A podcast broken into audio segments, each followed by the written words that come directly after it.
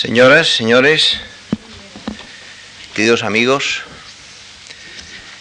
la Fundación Juan Mar tiene hoy la satisfacción de presentar en Madrid la exposición Expresionismo Abstracto, obra sobre papel, colección del Metropolitan Museum of Art de Nueva York.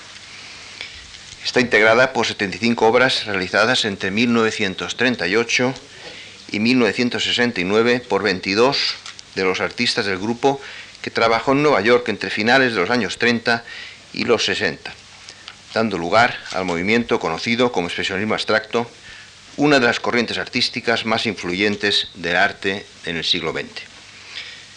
Para citar a alguno de estos 22 artistas, nombraré a Gottlieb, Guston, de Koenig, Motherwell, Newman, Pollock, Rothko y Tobey. Los artistas que formaron este grupo provenían de distintos ámbitos académicos, sociales y geográficos. Sin embargo, todos ellos afirmaban la necesidad de manifestar a través de su arte la conciencia colectiva e individual. Para casi todos ellos, el dibujo y la pintura sobre papel representaron un medio de expresión independiente paralelo a sus lienzos que les permitió explorar nuevos procedimientos y materiales no tradicionales así como la posibilidad de desarrollar con mayor libertad y espontaneidad la expresión inmediata de sus emociones. La Fundación Juan Marc ha querido ofrecer esta muestra como continuación a otras exposiciones de arte norteamericano del siglo XX que ha organizado en anteriores ocasiones, como la colectiva Arte USA, Minimal Art y colección Leo Castelli, así como las monográficas dedicadas a de Kooning, Motherwell, Lichtenstein, Cornell, Rauschenberg, Rothko, Hopper, Dimenkor, Warhol y Wesselmann, entre otros. Quisiera ahora expresar nuestro agradecimiento al Metropolitan Museum por su generosidad al prestarnos el excelente colección de obras que componen esta muestra.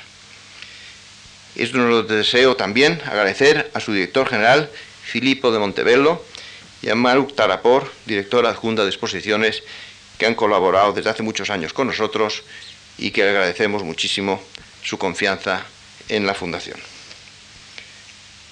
En la organización de esta exposición quisiera resaltar y agradecer la indispensable ayuda de William Lieberman, que vendrá dentro de un rato, que está eh, desde Londres viniendo hacia aquí, y luego también mucho a la señora Lisa Messinger, aquí presente, que dentro de poco nos hará la conferencia inaugural y que es conservadora adjunta de este departamento y que su ayuda ha sido indispensable para esta exposición.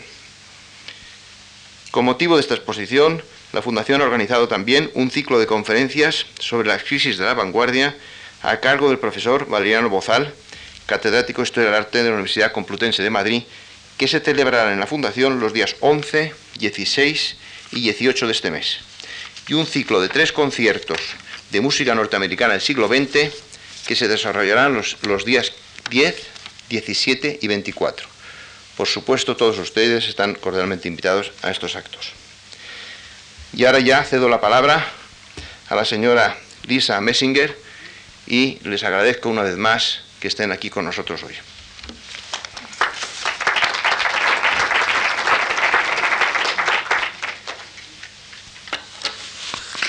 Thank you very much for introducing me and for having the exhibition here at the Metropolitan Museum, from the Metropolitan Museum here at the Fundación Juan March. Can we have the first two slides?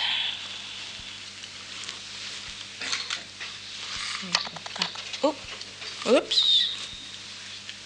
Go back. Wonderful. If they could be focused. It is a pleasure for me to speak to you tonight about the current exhibition, Abstract Expressionism Works on Paper, which was organized by the Metropolitan Museum of Art in New York, especially for the Fundación Juan March. The selection of 75 pieces was culled from the museum's considerably larger collection in this field and represents the work of 22 American artists who worked primarily in and around New York City in the 1930s, 40s, and 50s. I should mention now that the slides that you will see on the screen are all owned by the Metropolitan Museum, with only one exception. You will see some paintings which are not in this exhibition, and a lot of drawings which are. For the most part, these pictures will be shown to you without much identification as to artist or title, since I mean them to illustrate some of the general points about abstract expressionism. Mm. Get the other. possible to focus this a little. okay. As you may surmise from the full title the, of the exhibition, the current selection was dictated in part by the holdings of the Metropolitan Museum's collection. While some artists are represented by only a few examples, others are represented in great numbers. In these instances, choices were made from among the museum's eight drawings by Willem de Kooning, seen here on the screen. There are two.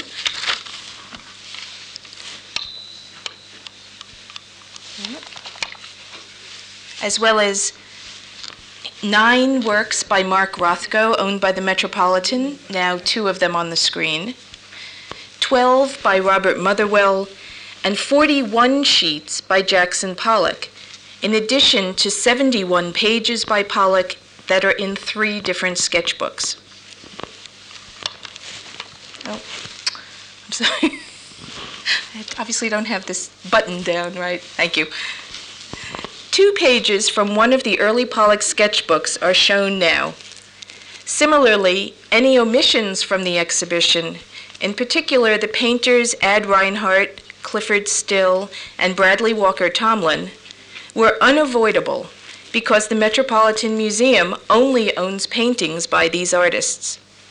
Nevertheless, the survey presented here at the Fundación is extensive and includes 34 new additions to the Metropolitan's collection, acquired since 1990, some of which have never even been shown at the Metropolitan.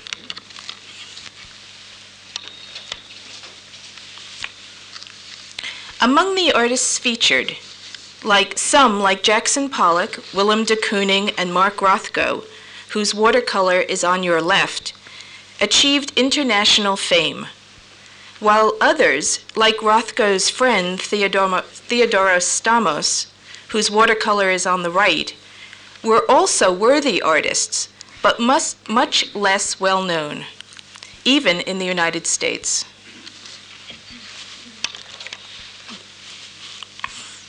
A similar comparison can be made between the drawing on the left by David Smith, who is considered one of America's greatest modern sculptors, and a drawing by Herbert Ferber, an artist who is almost completely forgotten. In organizing this exhibition, it was my aim to present the broadest possible range of work so as to reveal the artistic richness of this period as a flow of ideas between many artists not just the superstars.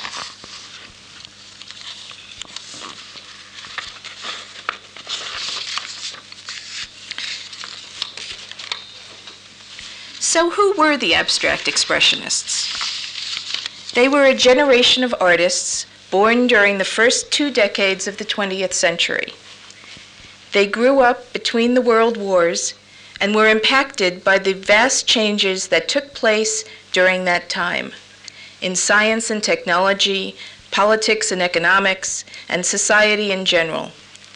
As a group, the abstract expressionists came from various backgrounds, ethnically and religiously and economically. And they hailed from many different locations, both within the United States and abroad. Several of the abstract expressionists were first generation Americans or had emigrated to the United States when they were children or only young adults.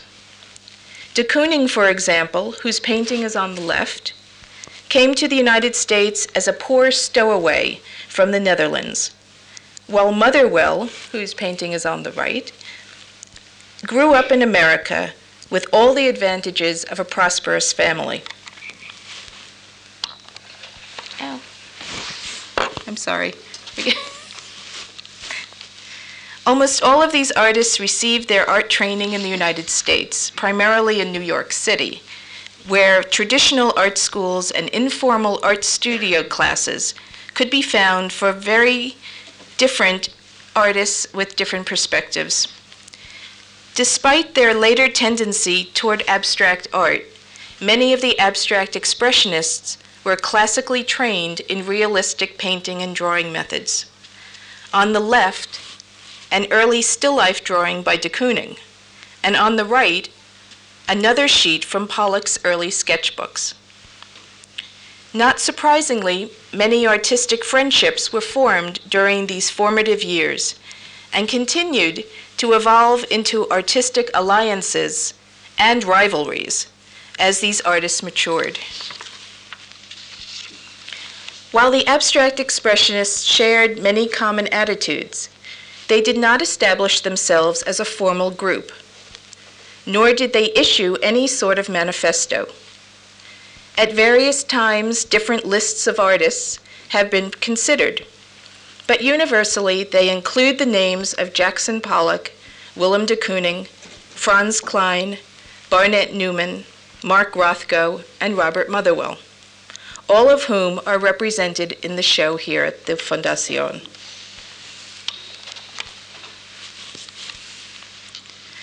Although abstract expressionism was a movement concerned primarily with painting, it also encompassed the work of a number of sculptors who figured prominently in the social and artistic life of this group. Theodore Roszak, for example, whose works are on the screen, made metal sculptures that echoed many of the same concerns found in abstract expressionist paintings. And just as an aside, you can see that this drawing, which is in the exhibition, is the study for this sculpture, both of which are owned by the Metropolitan.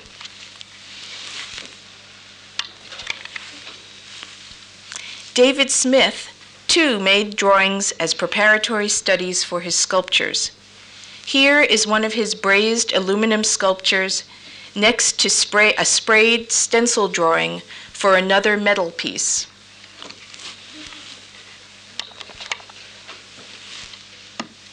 While it is not unexpected to see sculptors using drawing as a tool for making sculpture, it should be noted that David Smith was trained as a painter and also made lyrical drawings such as these, which were unrelated to his sculptures.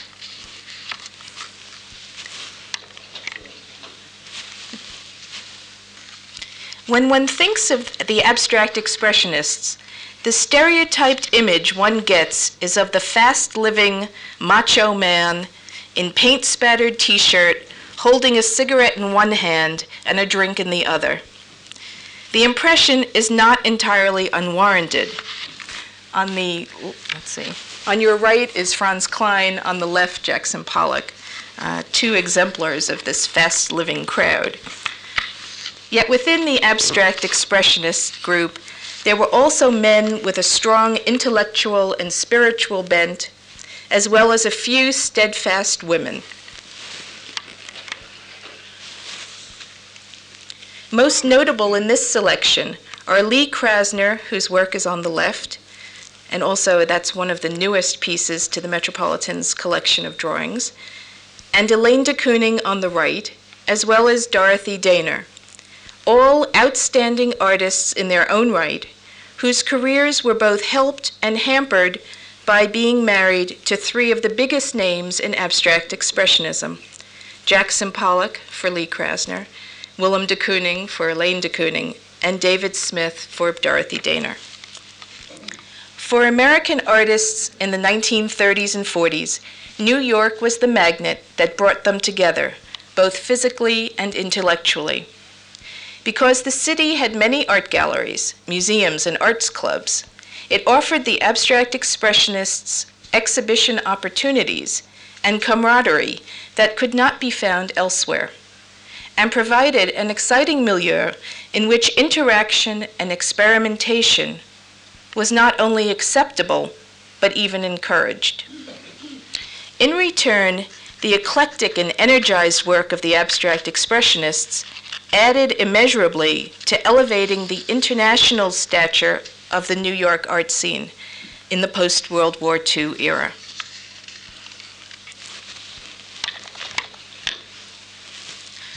What was their work all about? Working in the shadow of pre and post World War II events led the abstract expressionists to question humanity's place in the world and to try and make sense of these atrocities and uncertainties through their art. In general, they believed that abstract art could express the subject matter relevant to these dark times and convey powerful messages without representational narrative content. They followed no single stylistic agenda, but shared the conviction that art must express universal truths. Through art, they hope to convey their global and personal awareness of their times.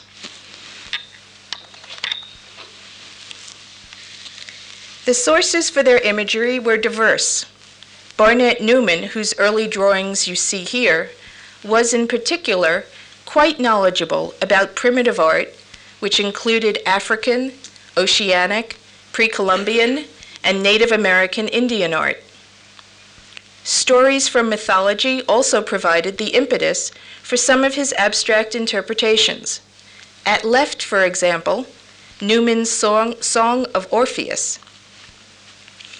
Many abstract expressionists found artistic themes in Jungian and Freudian psychology, which they understood to varying degrees. Pollock's own experience as a patient undergoing Jungian analysis often meant bringing his drawings to therapy as a point for personal discussions. Oh, oh. Let's try that again. Okay. Excellent. Oh.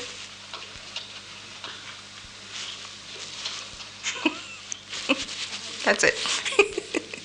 In addition, the philosophical and religious belief systems of Asia and that culture's ancient appreciation of calligraphy as an art form inspired such artists as David Smith and Adolf Gottlieb, whose brush and ink drawings are on the screen, as well as Robert Motherwell, Mark Tobey, and Richard Pousette-Dart's work.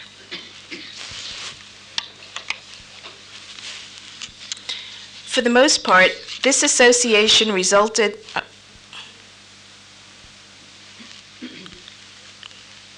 sorry. Uh, yes, I'm sorry. For, for the most part, this association resulted in a superficial mimicry of techniques by these American artists. For Tobey, however, Eastern art and thought deeply affected every aspect of his life. And I think these are some of the most uh, cerebral works in the exhibition.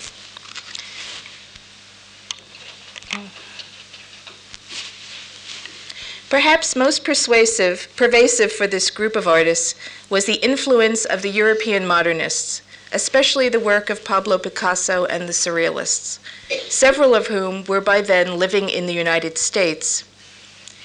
Rather than follow any one idea, the abstract expressionists mixed several ideas together to produce a new visual vocabulary consisting of lines, shapes, and colors, and symbols that could suggest several layers of meaning in a single work. As a result, the works they created have defied definitive interpretations or classification.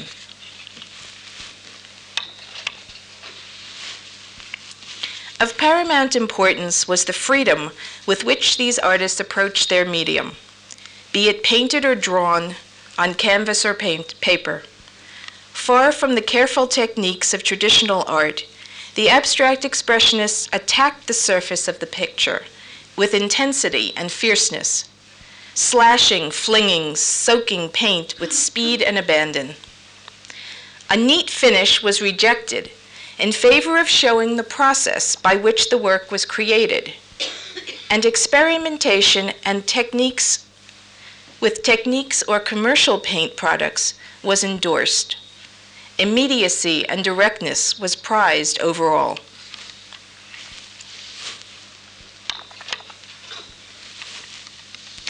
Equally powerful communications were executed with the size and scale of these works on canvas. Typically monumental, these public statements were meant to confront and impress. Huge, huge enough to envelop the viewer into their pictorial space, such paintings could be 10 or 12 feet long, or even high, and occupy an entire wall or an entire room. In these slides, we see that even a moderate sized Pollock painting could dominate a domestic setting. And here, this is the Mrs. Uh, Muriel Kallis Steinberg Newman, who owned this Pollock painting before it was given to the Metropolitan.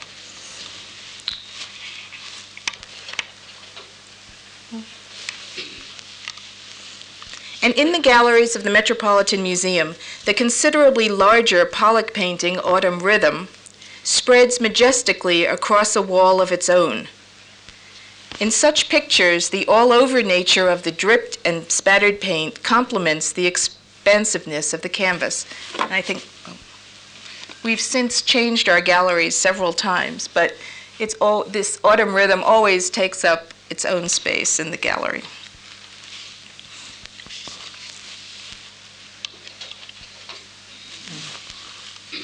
For Pollock, the act of painting was integral to the work itself. As Hans Namuth's photographs show, the artist agilely danced in and around the canvas, which was rolled out on the floor before it was stretched on a stretcher. The final image is a complex skein of lines, which must be seen from a distance to comprehend its entirety, or viewed from close up to fully appreciate the fine details of paint and line.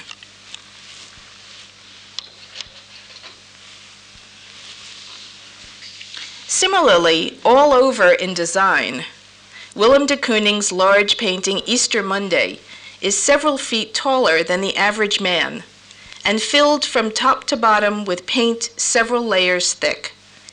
Using wide house painter brushes, de Kooning slathered paint on the canvas with great force and tactile expression.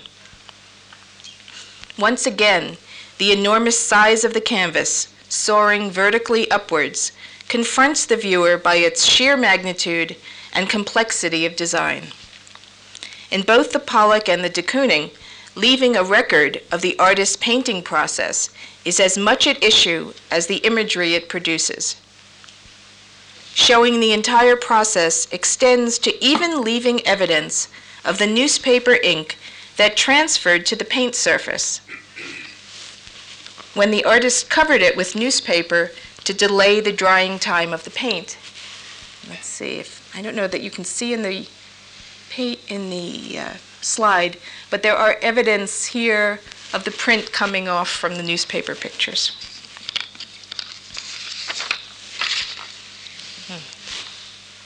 Of course, here is the de Kooning in our, in our galleries, as well as the Black Untitled, which is in the exhibition.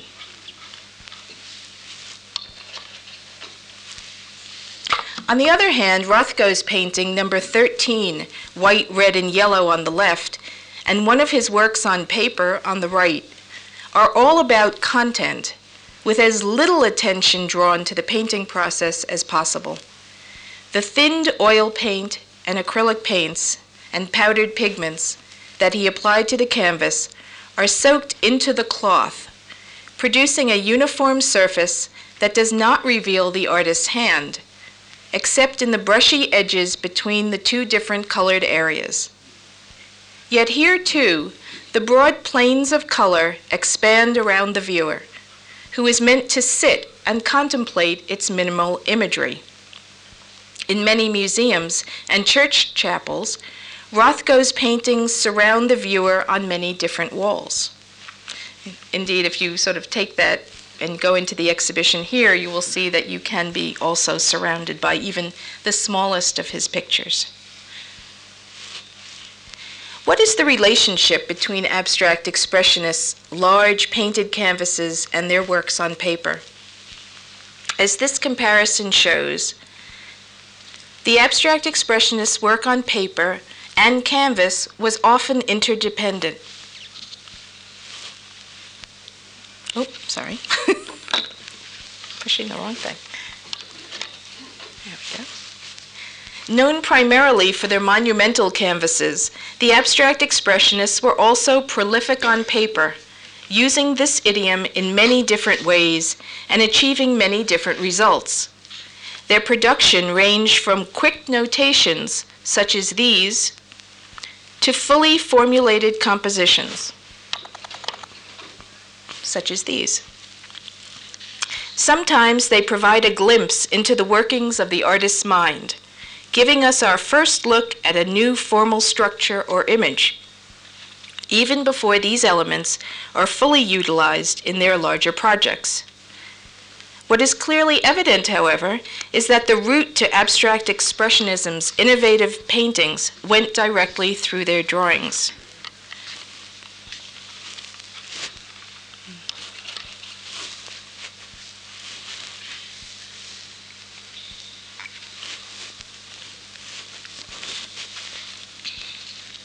For Pollock, who created hundreds of drawings during his lifetime, his improvisations on paper led directly to his developing a painting style that uniquely synthesized drawing and painting, although his works on paper were never used as studies for specific paintings.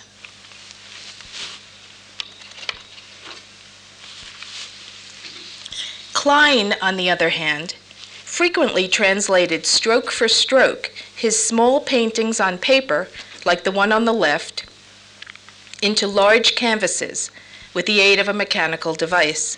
Of course, the painting on your right is not the one that relates to this work, but there is a, a canvas that's many times bigger than this tiny little drawing that literally you see every jagged line that's in the drawing also appears in the painting.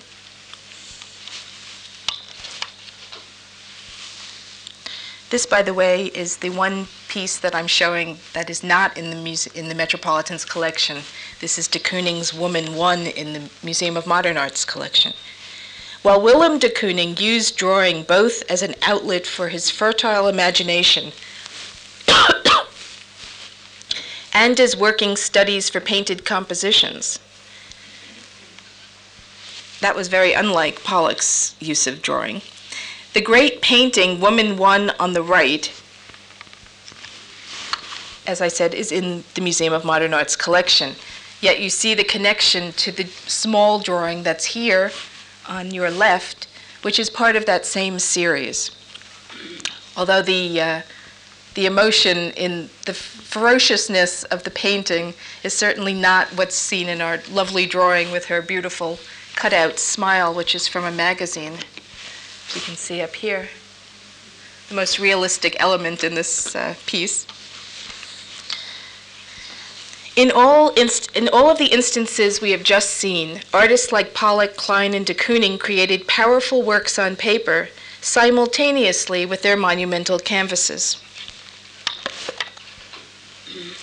For other members of the abstract expressionist group, drawing was used primarily as a means to discovering aesthetic qualities about surface, texture, and line, as well as imagery, that often informed their mature paintings.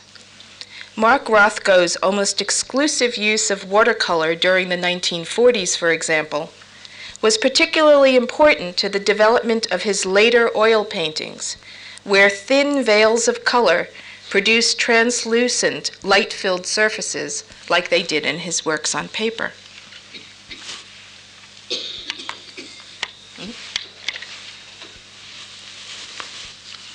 And similarly, William Baziotes' masterful watercolors of the 1950s, like the one on the left, are small gems that reflect the shimmering light of his thinly painted larger paintings. Of all the artists in this selection, Mark Tobey, whose drawing is on the right, is the only one to work almost exclusively on paper and on a relatively small scale.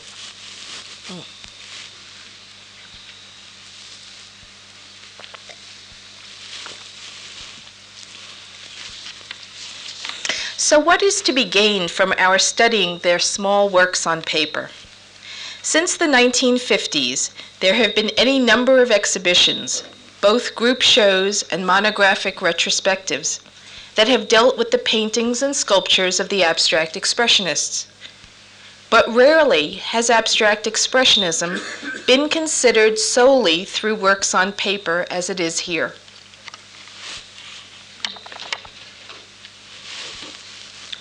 For most of these artists, drawing and painting on paper provided a more spontaneous outlet for experimentation. In part, this was due to the inexpensive materials available for drawing. Almost anything could be used, including pieces of newspaper, telephone books, brown wrapping paper, and old stationery. And in the Kline on the right, you can see the torn pieces of paper that are, form the bottom. These are all pieces of paper that have been ripped off. And they're just the jagged remains are there.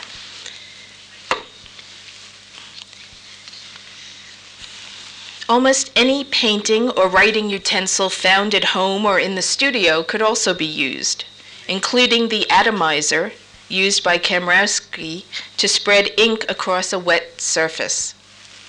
And here these sort of worm like little fuzzy things are basically ink and paint that have been put onto a wet surface and then he blows air onto it to push it to push it around. Many artists experimented with mixing a variety of techniques in a single work, which produced unusual tactile and visual effects that enhanced the underlying content of these works. Such freedoms and innovations expanded the definition of drawing, elevating it from being a preparatory stage for a finished work to becoming an independent and important means of expression that combine characteristics of both painting and drawing. While the term works on paper used throughout this talk and in the title of the exhibition is no doubt ungainly, it does seem to most accurately describe this new idiom devised by the abstract expressionists. As in their paintings, size too was a factor that encouraged the abstract expressionists to experiment further in their works on paper. That is, it was the smaller dimensions of most works on paper that allowed the artist to easily visualize and execute complex ideas and with relative ease. Whereas abstract expressionism's larger canvases took considerable time and effort to complete, not to mention money, works on paper could be rapidly produced in large numbers and in big series. Their more intimate size and provisional nature makes them seem infinitely more personal as if intended for the artist's eyes only.